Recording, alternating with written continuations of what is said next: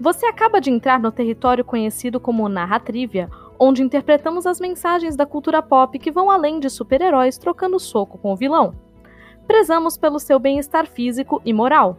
Por isso, recomendamos que não entrem em atrito com cinéfilos, nerdolas ou qualquer produtor de chororô independente que adentre o território.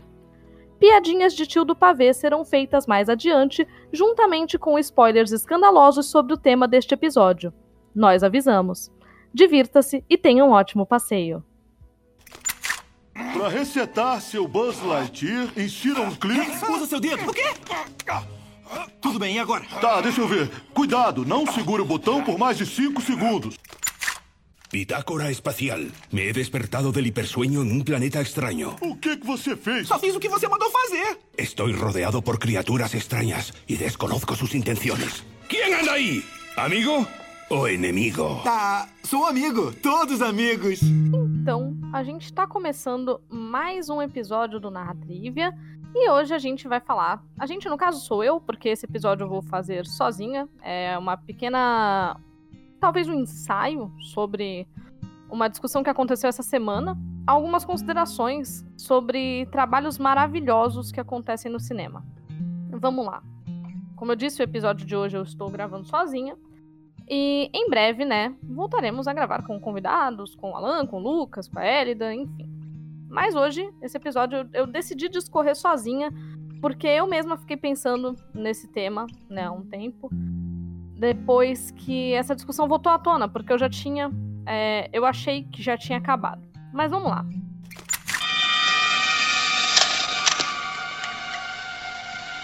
Cretino. Você adora dar tiro. Eu odeio gente assim. Você é um imaturo. Você é um cocô. E eu vou matar você. É sobre coisas dubladas versus coisas legendadas. Eu, pessoalmente, acho que os dois lados são muito inflamados sobre as próprias opiniões. E nesse caso, de fato, é um assunto que é opinião, é o que você acha. Você não tá exatamente excluindo alguém ou sendo desrespeitoso se você escolhe um lado. Nesse caso, é uma questão de opinião. Só que eu não sei o que acontece com as pessoas que elas resolvem discutir de maneiras a desmerecer o outro lado da discussão né, elas resolvem conversar e emitir suas opiniões de uma maneira a menosprezar quem discorda. E se você acompanha o Narratrivia há algum tempo já, você sabe que as observações sobre cada uma dessas opções já foram dadas por mim, pelo Alan e até por convidados. Mas isso nunca foi motivo de discussão, porque novamente, alguém virava e falava: "Ah, eu prefiro Ponto, acabou. Ou, ah, tal coisa eu assisto dublada, tal coisa eu assisto legendada. Eu, por exemplo, eu sou professora de inglês. Eu tenho preguiça de consumir inglês o tempo todo quando eu não tô em aula. Ai, Nívia, mas você não entende inglês naturalmente? Não. Eu dou aula, eu entendo como a gramática funciona, eu falo inglês fluente, só que eu não tô afim de ficar o tempo todo imergindo no inglês. Eu trabalho com inglês, mas eu vivo num meio onde todo mundo fala português. Eu não tô afim de assistir tudo legendado. E tudo bem. E tem alguns poréns que eu vou discorrer aqui, né? Além do, do eu não quero assistir tudo legendado. Mas, geralmente, o que, que eu prefiro? Eu prefiro assistir filmes legendados tá? E sim, legendados, porque eu também tenho, né, eu, eu, ouço mal.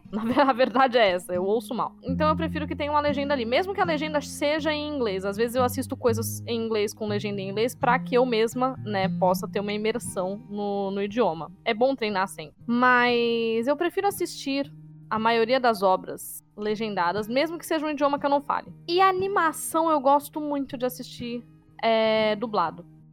E eu acho que isso tem a ver com o maravilhoso processo da Disney de tradução e adaptação na dublagem, né, com o qual eu cresci, né, que eu cresci acompanhando, eu, eu cresci ouvindo as músicas em português e tudo mais, então eu acho que tem a ver com isso.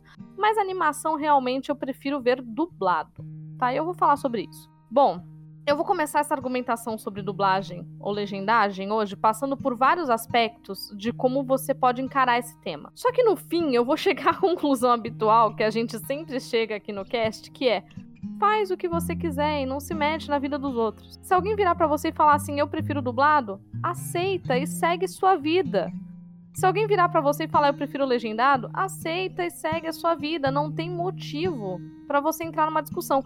Aliás, tem sim, se você está indo no cinema com a dita pessoa. Mas se você está indo no cinema com essa pessoa, eu deduzo que essa pessoa seja seu amigo, seu interesse romântico, algum membro da família e que você goste dessa pessoa o suficiente para conversar que nem gente com ela. Então, por favor, a gente já tem assunto sério o suficiente para discutir de maneira inflamada. Não que dublagem não seja um assunto sério, até é, até é, é o trabalho de algumas pessoas. Não tem por que atacar tanto assim. Mas vamos lá. O que, que é dublagem, né, especificamente, para quem pode estar tá um pouquinho perdido? A dublagem, tá? Eu vou ler um texto que eu mesmo escrevi, não, não é exatamente uma pauta, porque é um texto de opinião aqui que eu fiz, mas vamos lá. O que é dublagem? Dublagem é o processo de audiovisual de se atribuir uma voz de outra pessoa a um personagem. Aí você me pergunta, via de regra, então, todo filme de animação é dublado, certo? Sim e não. Mais para não do que para sim. Porque o que acontece é que os filmes de animação, eles têm as animações de fala, o movimento de boca, feito em cima dos textos que já foram gravados pelos dubladores, tá? Então, frequentemente você vai lá assistir um, um por trás das câmeras, né, um making off, e você vai ver uma dublagem que assim, o ator ele não tá só falando, que nem eu tô falando com vocês aqui no podcast, ele tá gesticulando, ele tá sendo expansivo, é, às vezes ele tá dançando, e ele tá, de fato, interpretando aquela voz. Ele não tá só interpretando a voz. Você vai vê-lo fazer é, expressões faciais. É interessante de, de, da gente reparar, por exemplo, que Rango, aquele filme de animação do, do camaleão no, no deserto, aquele filme, por exemplo, ele foi todo gravado com atores né? No caso, eu lembro só do Johnny Depp. Mas ele foi todo gravado com atores, tendo, né? É, nem estavam com marcações no próprio corpo, porque não era um, um processo de motion capture, era um processo de realmente análise de movimento. Talvez tenha sido uma espécie de rotoscopia, não tenho certeza. Mas Rango passa por um processo desses que o filme foi praticamente todo gravado com os atores e a animação foi feita por cima dessa, dessa gravação. Então, o que, que a gente tem aqui? Um processo de dublagem? Não, porque tecnicamente a voz original é a voz original do personagem e foi feita em cima do ator. Então, quando a Elsa canta, por exemplo, Let It Go em Frozen, a animação da boca da personagem é uma espécie de reflexo do que a própria Idina Menzel tá fazendo para cantar. Tá? Então a, a Idina Menzel, que é atriz de musicais e tudo mais, ela tá ali fazendo aquela, aquele gestual marcado pra essa.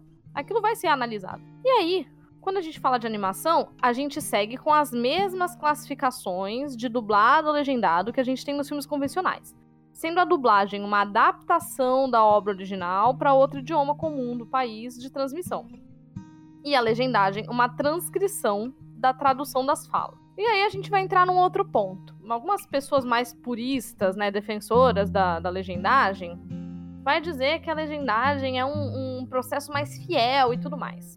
Vamos entrar nisso, tá? O que é a legendagem de fato? Tem quem acredite, como eu disse agora há pouco, que a legendagem é um processo literal de transcrição da tradução do texto original para a tela. Isso é muito evidente com a galera que usa palavrão como exemplo. Eles adoram usar palavrão como exemplo, né? Falar que a dublagem infantiliza a obra e etc e tal. Porque você ouve é, no áudio original um son of a bitch, por exemplo. E na legendagem vai ter algo como filho da puta. A dublagem por sua vez, frequentemente, não é sempre, isso tá mudando bem agora. Mas a dublagem frequentemente, né, lá nos anos 80, 90, colocava muito uns filho da mãe no lugar, né, pro filme poder ser transmitido em horário livre, na televisão, ou coisa do tipo. A legendagem é um processo mais complexo que isso, tá? Não é traduzir literalmente um sanalfabete como filho da puta, é, ou adaptar um sonalfabete para filho da mãe. A, a, a, legendagem, ela não é uma transcrição literal. Quem fala o idioma original da obra em questão, por exemplo, o inglês, que é uma parte que me diz respeito, já deve ter reparado que nem sempre a legenda converge com o que está sendo dito oralmente. Já reparou que tem pronomes que às vezes não vão para a legenda? Não é uma descrição literal. nunca é. Tá? Isso acontece porque as legendas não são traduções literais da fala. Tem um número certo de caracteres que uma legenda pode ter. além do trabalho de localização. Aliás, a localização ela é uma outra coisa que também é motivo de polêmica nessa discussão. E eu acho que não devia, por causa do alcance. O que acontece é que a localização acontece nos dois casos e uma galera acha que só na dublagem é que isso acontece, só que não. Porque na dublagem costuma ser mais evidente. Por exemplo, uma referência a Oprah Winfrey ou a Ellen DeGeneres pode acabar é, continuando igual na legenda ou não. Enquanto na dublagem, muito mais provavelmente, vai ser substituída pela Marília Gabriela. Aliás, aconteceu isso de um jeito mais legal em Procurando Dory. Porque foi a Marília Gabriela que ficou com a dublagem brasileira de um papel, né, de uma, de uma voz, que era inicialmente da Ellen DeGeneres. É, inclusive, no original, a Dory às vezes fala é, Thank you, Ellen. Ao passo que no português ela lança um Valeu Marília. Então, é, eu acho bem legal eles terem feito isso literalmente. Tipo assim, eles substituíram uma dubladora pela outra, né? Porque precisava traduzir, né? Precisava da dublagem. E eles, eles é, colocaram essa localização na fala, literalmente usando né, a dubladora que ficou no lugar do, do original. Mas agora que você sabe que a dublagem e a legendagem são processos parecidos, mas que eles são executados de maneiras distintas, agora sim a gente pode ir para tal da discussão. O que, que, é melhor? De verdade? De verdade? O que você quiser. Que foi o que eu falei lá no começo, tá? O que você escolhe, o que você quiser escolher para você é melhor.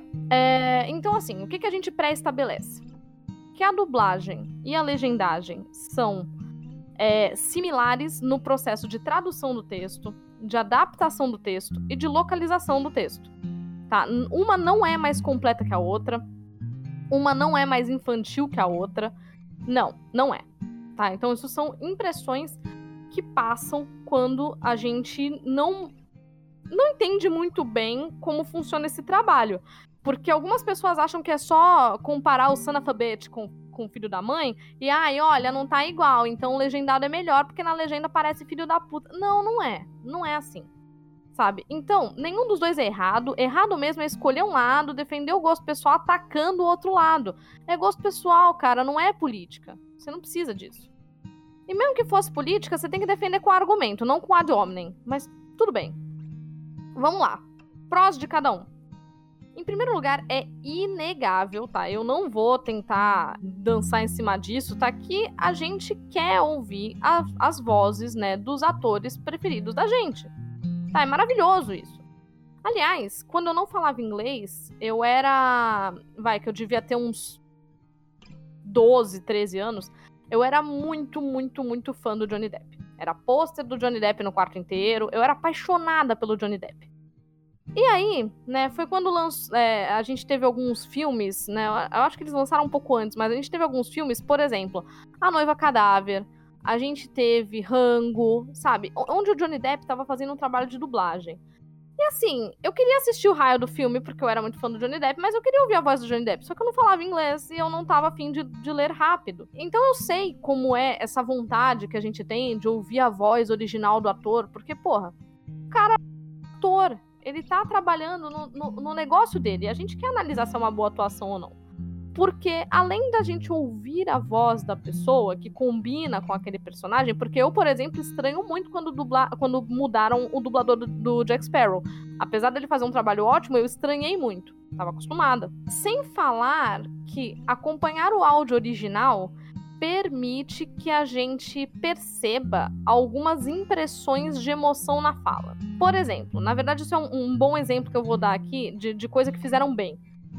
Quando tem aquela cena na Torre dos Vingadores em que o Hulk pega o Loki pelo pé e começa a bater ele de um lado pro outro, o Tom, Tom Hiddleston, ele fez questão de no final, quando ele tá lá no chão, ele ficar fazendo um ah", como quem tivesse apanhado muito como quem tá tentando respirar. Mas o dublador não fez isso. Só que eles mantiveram o corte original do Tom Hiddleston, porque afinal é só uma nota aguda que ele fica fazendo. Aliás, eu acho aquilo genial. Eu adoro. Aquela. A, a, porque isso é um toque de humor que o Tom resolveu dar ao personagem. Então você vai reparar, por exemplo, em algumas dublagens, que alguns grunhidos, por exemplo, É, é que em The Witcher não dá para reparar porque a voz do Briggs é realmente muito parecida com a voz do Henry Cavill. Mas aqueles hum, do Geralt, eles podem ou não ter passado por processo de dublagem. Vamos supor que o Guilherme Briggs não tenha gravado esses grunhidos do Geralt. Ainda é de bom tom que eu deixe os grunhidos originais. Então, assim, é, essas coisas, esses detalhes imprimem emoção na voz. Ok? Então, assim, eu entendo quem prefere o áudio original para não ter a mudança de timbre quando um personagem canta, ou quando um personagem grunhe, ou quando um personagem grita, porque às vezes acontece do personagem estar tá sendo dublado e o dublador não gravar o grito, por exemplo. É, eu entendo quem prefira o legendado por causa disso, totalmente. Eu prefiro o legendado por causa disso. Porque olha só, a Anne Hathaway, outro exemplo, cantando I Dream the Dream nos Miseráveis, com a voz falhando, gravado num take só. Cara, ela gravou aquilo num take só aquilo é maravilhoso. E eu sou uma pessoa que eu defendo que Os Miseráveis é um trabalho de dublagem que eu não gosto. Porque tem Os Miseráveis dublado. E não é que eu não goste porque eu acho a dublagem ruim. Eu não gosto de ter Os Miseráveis dublado porque em Os Miseráveis eles dublaram apenas as falas e não as canções. Ah, mas Nívia, você ia perder não sei o que na canção. Não vem com essa, não. Não vem com essa, porque a gente tem, por exemplo, em Moana, a música do Maui, ela é, eu acho muito melhor a versão dublada do que a original do The Rock. E eu gosto do The Rock. É, ou pelo menos até o momento desse cast eu gosto do The Rock porque eu li recentemente que ele deu alguma bola fora relacionada à antivacina. Se ele tiver feito isso, ele perdeu toda a consideração que eu tinha. Não que seja muita coisa, né? Mas aí eu sou obrigada a. a... Assim, né? Antivacina, né? Eu não sou obrigada a respeitar a antivacina. Mas enfim, até aquele momento, eu, eu gostava do The Rock. Então, o que acontece? Por que, que eu prefiro a adaptada? Porque quando você faz um processo de tradução e adaptação, para dublagem, você acaba incluindo referências ou um linguajar ou algo desse tipo que vai deixar aquela canção mais acessível para quem tá vendo esse, essa obra, tá? De repente você foi ver uma obra com canções como Into the Woods, como Os Miseráveis, como Moana, filme da Disney, etc. E você foi ver de boa. E aí você encontra uma canção e ela não tá dublada, como no caso dos Miseráveis é, eu acho meio. Eu não queria chegar nesse ponto agora, mas já é um elitizar a obra. Então, por exemplo, musicais. Muita gente diz que não gosta de musical porque ah, eles resolvem tudo cantando e não sei o que, não sei o que lá. A pessoa que não gosta de musical porque acha que eles resolvem tudo cantando, essa pessoa tá com um probleminha de interpretação de texto. E assim, o Narratrivia é um podcast sobre interpretação de texto. Eu sou professora de idioma e eu tô aqui dizendo que você, se o seu motivo para não gostar de musicais é porque você acha que eles resolvem tudo cantando, dá uma nova chance com o que eu vou dizer agora, tá? Não tô dizendo que você é burro. De repente o seu foco é matemática, de repente o seu foco é ciências biológicas, não é isso. Mas você não entendeu. Eu tô te contando que você não entendeu. O que acontece é que a música no musical é uma alegoria para um sentimento, tá? Eles não resolvem tudo, tudo cantando a música, ela é uma maneira de se expressar.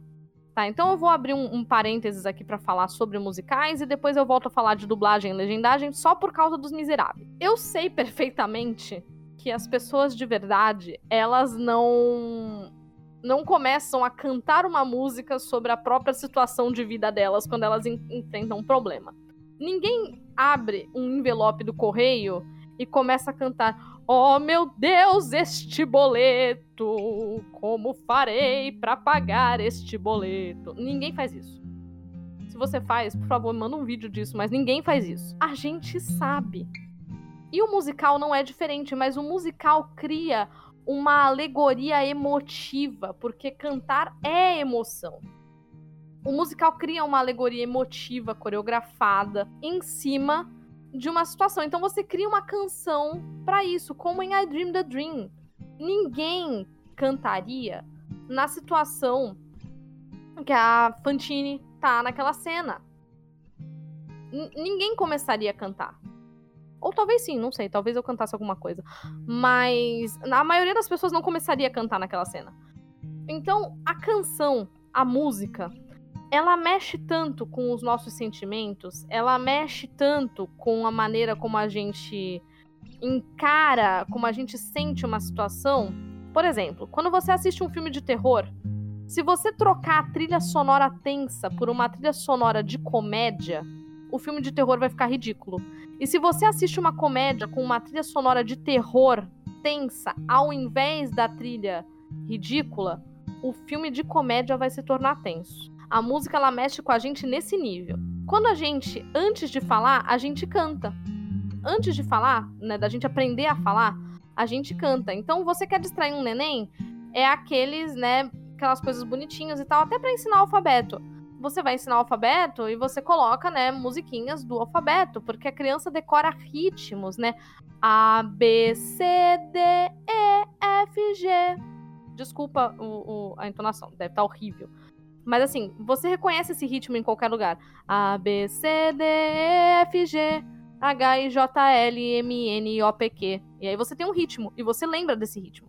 O musical é isso, é imprimir emoção extra a uma sequência de falas e fatos que fazem com que aquele personagem esteja é, explodindo em sentimento. Agora, por que, que eu não gosto da dublagem de é, Os Miseráveis? Como eu já disse antes, a dublagem de Os Miseráveis, o problema não é técnico. Tá? Não é técnica de dublagem, eu não tô aqui ofendendo nenhum, nenhum dublador. Eu gosto muito do que eles fizeram com as falas, enfim. Perfeito, perfeito. Só que eles não dublaram as canções. E eu acho que você perde muito da história do filme se você se dispõe a assistir um filme dublado e eles não dublam as canções. Inclusive porque Os Miseráveis é um musical que já chegou no Brasil e olha só que coisa, né, que situação. Eu fui assistir Os, Os Miseráveis no teatro e eu fui com o Lucas, que é meu namorado. Antes de entrar, o Lucas não tinha assistido musicais em peça de teatro. Eu já tinha visto Wicked, eu já tinha visto Rei Leão, eu já tinha visto Mudança de Hábito. Eu já tinha visto Wicked, o Rei Leão e Mudança de Hábito. E o Lucas não tinha assistido musicais no teatro. Então, o que, que ele esperava? E ele não me, não me contou, senão eu teria falado para ele. Ele esperava a mesma coisa que foi o filme. Ele esperava que ele ia entrar no teatro e as músicas seriam todas cantadas em inglês. Só que, poxa, falar real, e eu sou professora de inglês, você vai ouvir isso de mim. Tá no Brasil. Você fala português. Você não é obrigado a ter um segundo idioma.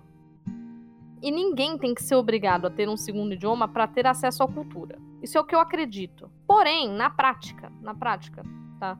E não é um jabá pessoal. Todo mundo sabe que eu sou professora de inglês na prática, eu recomendo que você aprenda inglês justamente porque várias obras não vão estar é, traduzidas, adaptadas. O saber, saber outro idioma não é só o inglês, tá? Se você quer saber espanhol, se você quer saber francês, não importa.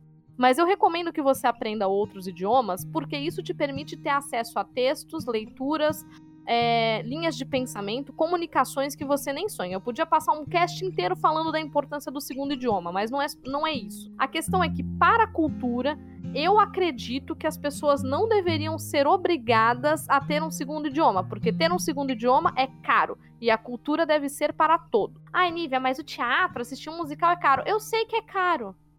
Tá, eu sei disso. Eu sei o que acontece.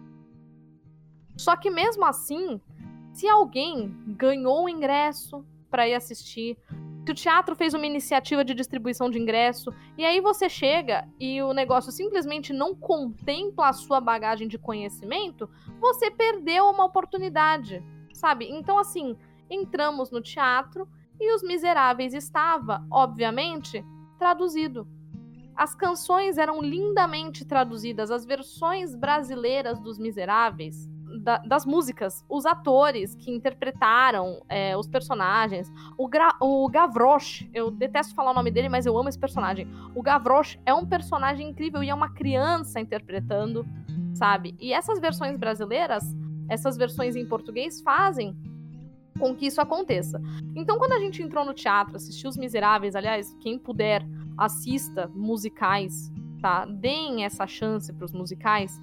É, a gente assistiu Os Miseráveis e, caramba, a gente chorou. E a gente chorou em O Fantasma da Ópera.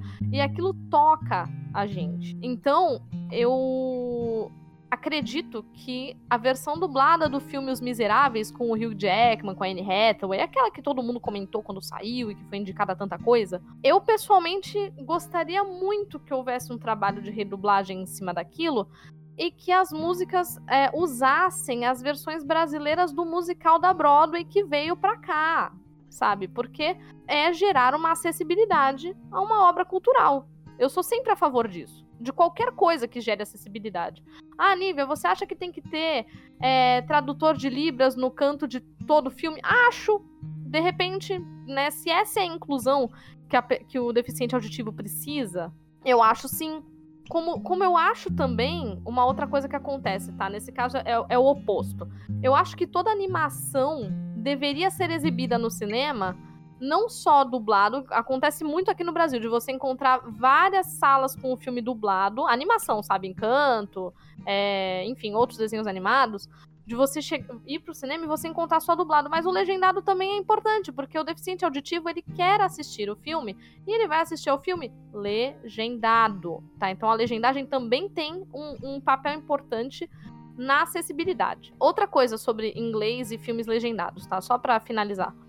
É que assistir filme legendado também pode ser considerado uma espécie de treino para outro idioma. Como eu disse antes, às vezes eu assisto a coisa é, em inglês com a legenda em inglês para causar uma imersão maior, tá? É, e é um treino, tá? Para pronúncia, entonação, palavra nova dentro do contexto. Então eu vou abrir outro parênteses aqui, porque eu, como professora de inglês, recomendo que se você quer treinar, que se você, se você já faz aula de inglês e você quer reservar um tempo a mais para treinar, treina de um jeito que você gosta. Pega um filme que você já assistiu, que você já sabe a história, vai assistir ele legendado com o áudio em inglês e a legenda também em inglês. Isso serve para qualquer outro idioma, tá? Porque quando eu tava tentando aprender francês, eu não consegui aprender sozinha, eu vou precisar de um professor de francês.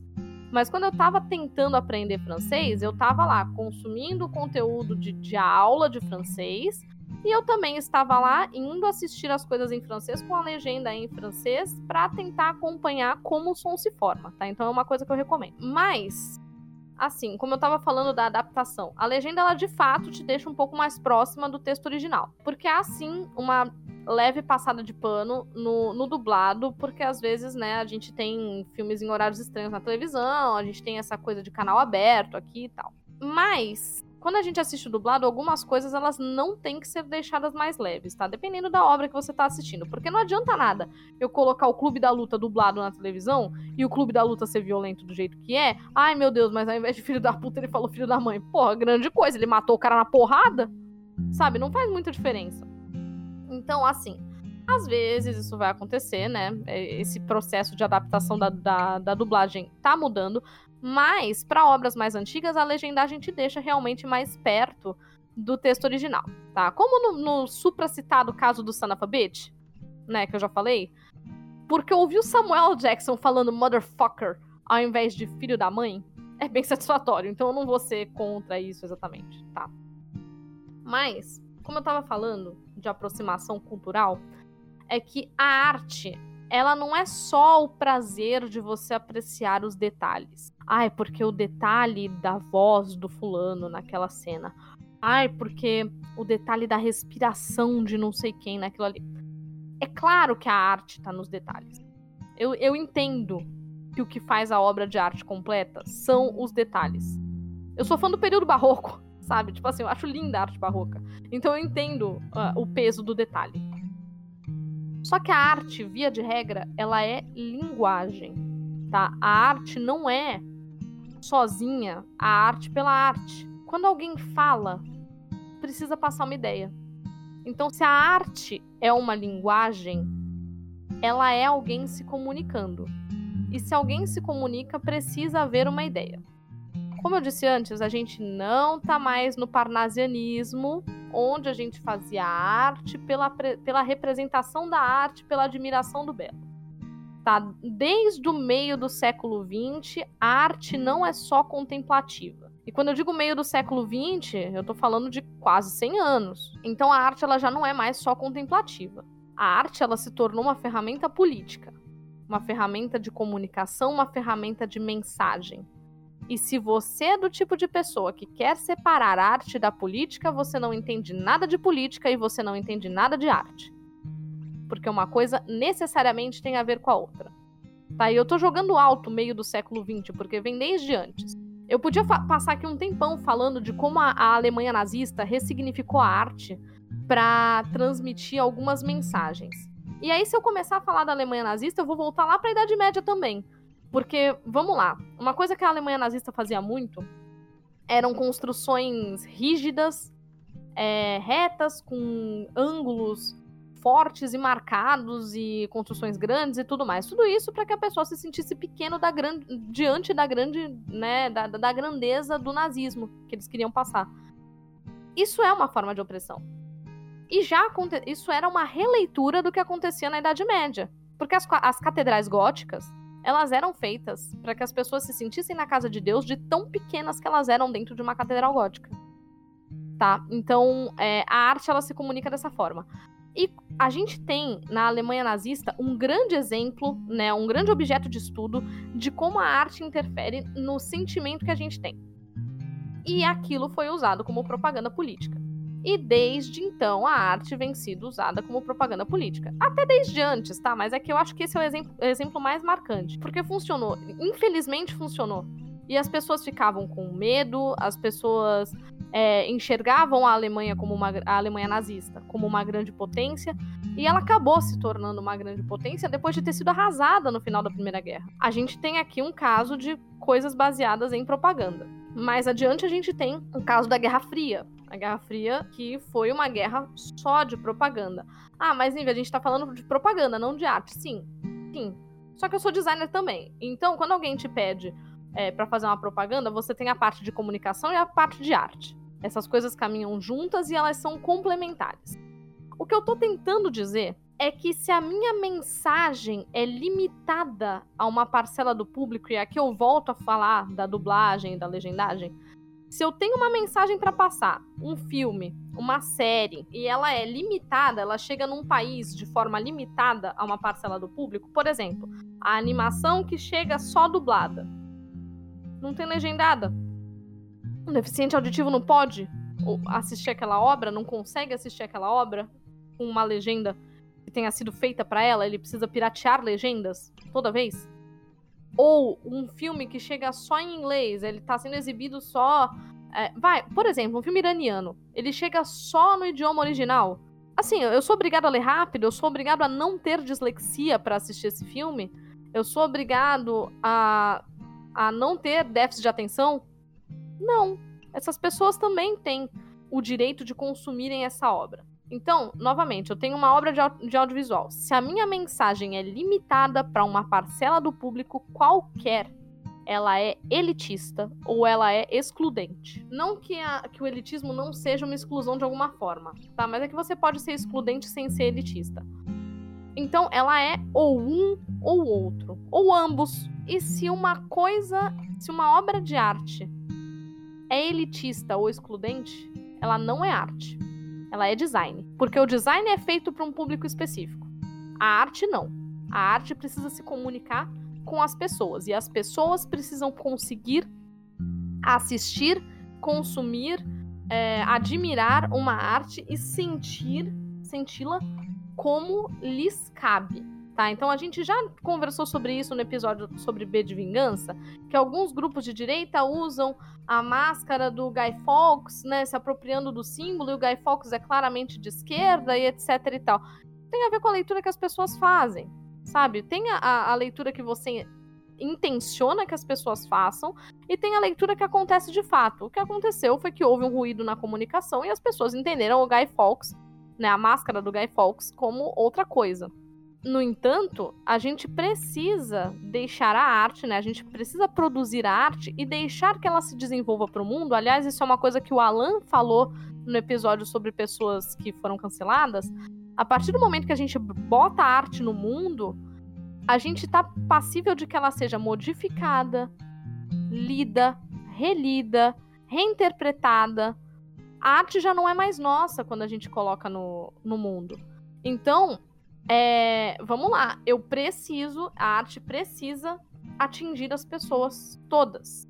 E eu, como pessoa que fala inglês, por exemplo, quando eu faço uma live no Mar de Contos, que eu tô jogando Dragon Age, o Pero Dragon Age não tem legenda em português. Eu, eu, eu comento em português a história, porque eu acho que a história do Dragon Age é uma história que deve ser passada, porque eu gosto dessa história, eu acho que ela tem mensagens importantes, eu acho que ela tem decisões importantes, e eu estou lá falando as mensagens de Dragon Age em português, porque eu quero que elas cheguem na, nas pessoas que não chegavam antes. Se a sua arte não faz isso, ela é design, e tudo bem, vende o seu design para o seu público específico.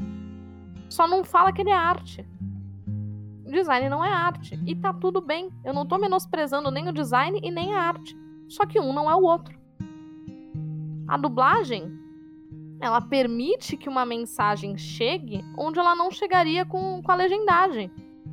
Como eu já citei, pessoas disléxicas. Pessoas que não falam um segundo idioma e que, por isso, se perdem entre prestar atenção no que está escrito e prestar atenção no que acontece na tela. Porque o que acontece para mim, que tem o segundo idioma, é que eu assisto o filme e se eu precisar, eu olho a legenda. Uma pessoa que não assiste precisa ficar alternando entre imagem e texto. E para isso ela lê um livro. Essas pessoas que não falam um segundo idioma, que têm dislexia, que têm TDAH, elas têm sim capacidade de compreender um filme quando o idioma contempla essas pessoas.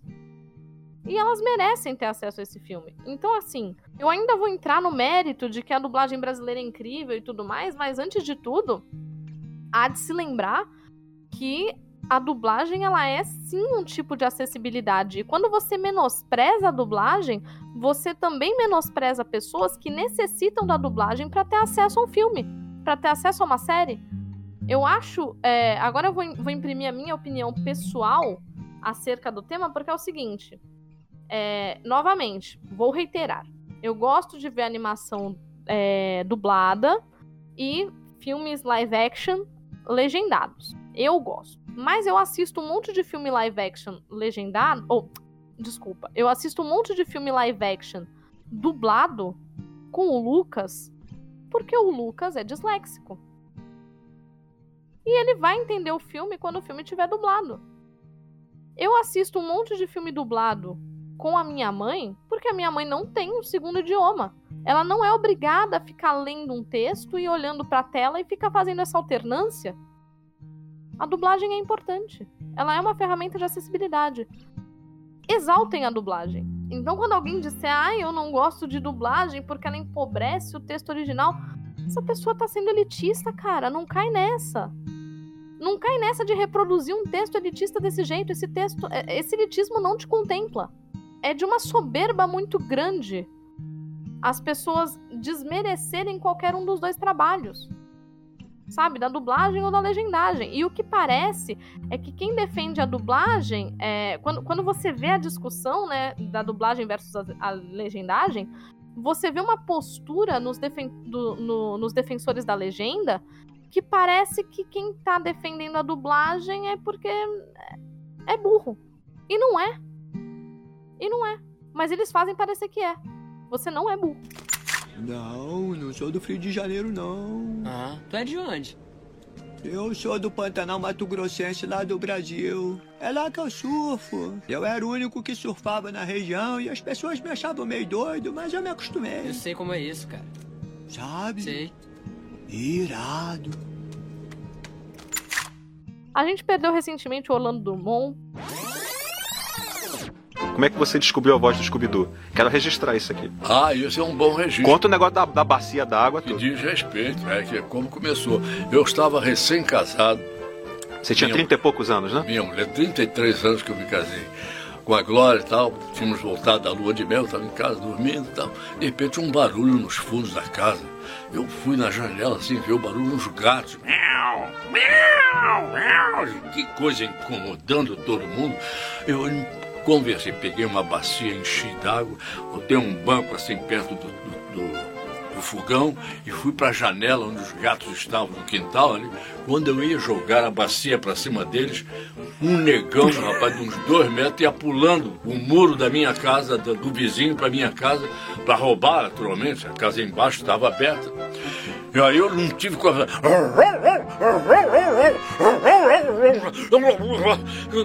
Rapaz, o negão tá correndo até hoje. E eu com isso descobri a voz do Scooby-Doo. Quando me foi dada a oportunidade para fazer o teste, eu me lembrei desse detalhe. E botei lá, salsicha! Olha eu aqui! Scooby-Dooby-Doo! A gente tem, entre os nossos, os nossos dubladores atuais, a gente tem o Guilherme Briggs. Meu nome é Optimus Prime e eu faço exercícios de dicção. No ninho de mafagafos tinham sete mafagafinhos. Quando uma fagafinho mafagafava, mafagafava os sete mafagafinhos. E essas pessoas têm trabalhos de destaque. E não vai tão longe. Não vai tão longe. Você não precisa ir para grandes nomes da dublagem. Você tem grandes nomes da atuação que trabalham com dublagem. Por exemplo, foi permitido que o Gru, de meu malvado favorito, tivesse sotaque na versão brasileira. Leandro Hassum gravou com sotaque e sem sotaque. E foi escolhida a versão com sotaque. Eu adoro estar com vocês aqui, meus minions todos. E outras versões do meu malvado favorito, de, de outras dublagens, né? A dublagem é, em francês, em espanhol, etc. Elas não têm esse dublagem russo que o Gru tem. Eu adoro do, do sotaque russo, adoro fazer sotaque russo. Eu ser grande e gostosa. É, mas essas versões não tem o sotaque. E foi permitido que o Gru tivesse esse sotaque no Brasil porque a dublagem brasileira fez isso de uma maneira excepcional. Sabe? E a gente tem trabalhos de adaptação muito bons. Gente, olha a dublagem do Shrek. Sabe? A dublagem do Shrek é incrível. Eu não ligo pro que todo mundo gosta. A dublagem da nova onda do Imperador, com o Celton Mello, Marieta Severo. É incrível. É maravilhosa a dublagem dos incríveis. Uh, ele tinha uma roupa legal. É, a capa e as botas. Nada de capa. A dubla... Não só a dublagem dos incríveis, todo o trabalho de localização e tradução que aconteceu nos incríveis. É incrível. Assim, só no nome dele, só no nome do Senhor Incrível ter virado é, Roberto Pera. Pera, velho. Toninho Rodrigues. Ela ia comer se tivesse Toninho a bolonhesa. Gente, isso é uma pérola da dublagem porque a piada tem graça pra gente. Sabe? Então, assim, eu vou aqui defender a dublagem brasileira, dizer que a gente tem profissionais incríveis e colocar aqui na, na edição algumas, é, algumas coisas incríveis da dublagem brasileira, algumas coisas engraçadas, né, que envelheceram um pouco mal. Uma brincadeira doentia, na minha opinião. Ninguém pediu sua opinião. Isso na sua opinião, não é? E algumas coisas ótimas. Tá legal, já chega. Desonra, desonra pra toda a sua família. Pode anotar aí. Desonra pra tu, desonra pra tua vaca. Sabe, é. Não, não tem o que falar. Não tem o que. Não há de que se reclamar na dublagem brasileira. De verdade.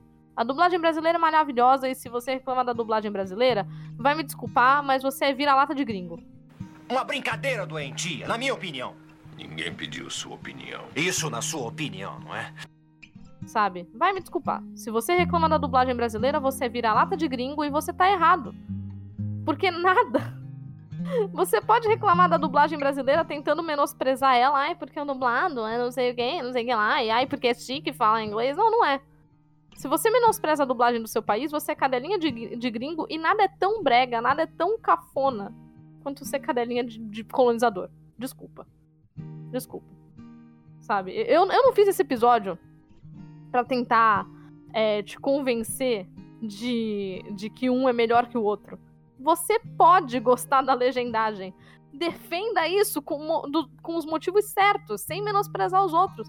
Defenda a legendagem do tipo: é acessibilidade para as pessoas que não ouvem, a legendagem ela me permite treinar um segundo idioma, a legendagem me permite é, tirar um pouco do filtro que a dublagem aplica. Usa esses argumentos, mas argumentos elitistas, pelo amor de Deus, a gente já passou desse ponto.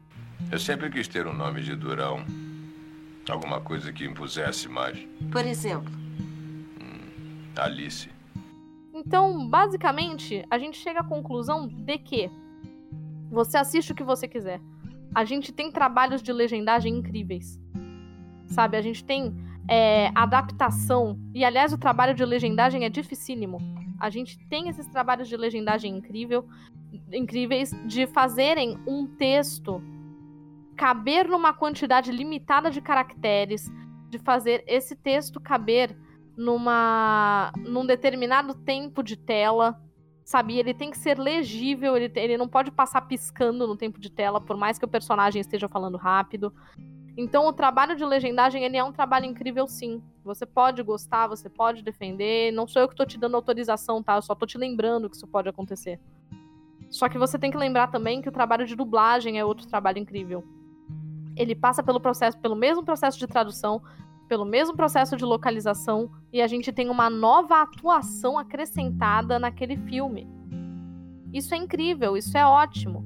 Então, é, consumam consumam cinema, consumam é, séries de TV, consumam a obra que você quer consumir, da maneira que você quer consumir, sabe? Preze pelo entendimento da obra e não pela forma como a obra chega até você, sabe? Eu acho que esse é o, o, o recado do Narratrivia é, sobre dublagem versus legendagem. Então, é, é isso que eu queria dizer. E eu fico feliz que você tenha ouvido até aqui, porque eu fiquei um tempo, né? Eu não fiz exatamente uma pauta, mas eu fiquei um tempo pensando sobre dublagem e legendagem. Eu escrevi um texto, é, um texto dissertativo, se vocês quiserem, eu até posso postar parte desse, desse texto depois. A gente vê sobre isso no Twitter. Mas acontece que eu escrevi esse texto dissertativo porque essa discussão de dublagem e legendagem, ela já deu, ela já deu. E aí eu precisava. É, eu, eu acho que um, um podcast sobre interpretação de, de texto ele precisa falar sobre as várias maneiras que um, que um texto chega até a gente. E isso inclui a tal da discussão. Né? Então tá aqui a palavra do, do Narratrivia, e eu acho que o Alan concordaria é, comigo, que ele não tá nessa gravação aqui hoje, mas eu acho que o Alan concordaria comigo em relação à dublagem. Eu acho que né, eu acabo não, não é, ofendendo ninguém. O Lucas concordaria comigo se ele estivesse gravando comigo hoje. A Elida concordaria comigo se estivesse gravando comigo hoje. Porque o que importa é que você consuma a obra da maneira que você a entenda. Fim. Fim. É só isso mesmo, tá? Não tô aqui para te dizer se dublagem é melhor que legenda, se legenda é melhor que, que dublagem. Não tô. Consuma a obra da maneira que você entenda. E ponto. É isso. Leia aquele texto, discuta cinema, discuta obras de arte, discuta o que você quiser depois de ter consumido da maneira que te convenha. Tá? Mas faça isso. Não deixe que uma opinião de uma determinada obra te é, prive de consumir aquela obra daquele jeito que é melhor para você. Tá bem?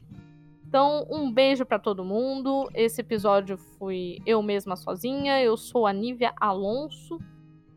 Mas eu posso ser encontrada nas minhas redes sociais com o arroba ruiva underline incomum. E lá vocês podem me seguir para me ver pistolando sobre gente que defende é, uma coisa em detrimento da outra nesse aspecto. Você me vê pistolando contra a Nerdola, você me vê pistolando contra academicista e você me vê pistolando contra NFT que não tem nada a ver com o assunto, mas é uma bosta também, tá? Então, é, é isso que eu tenho a dizer sobre dublagem e legendagem. Eu espero vocês na live de quarta-feira que a gente, né, sempre tem. E um beijo e até a próxima. Então me diga a verdade, Bruno. Isabela, seu boy chegou. Tchau.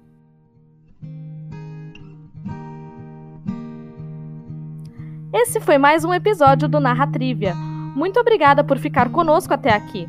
Para saber mais sobre nossos temas e lançamentos, não se esqueça de nos seguir nesta plataforma e nas nossas redes sociais com o arroba Narratrivia.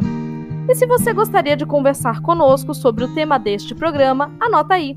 Faremos uma live sobre este mesmo tema na próxima quarta-feira, às 23 horas, em twitch.tv barra Mar de Contos, que é o nosso canal parceiro. Não precisa esperar a cena pós-créditos. Muito obrigada e até a próxima!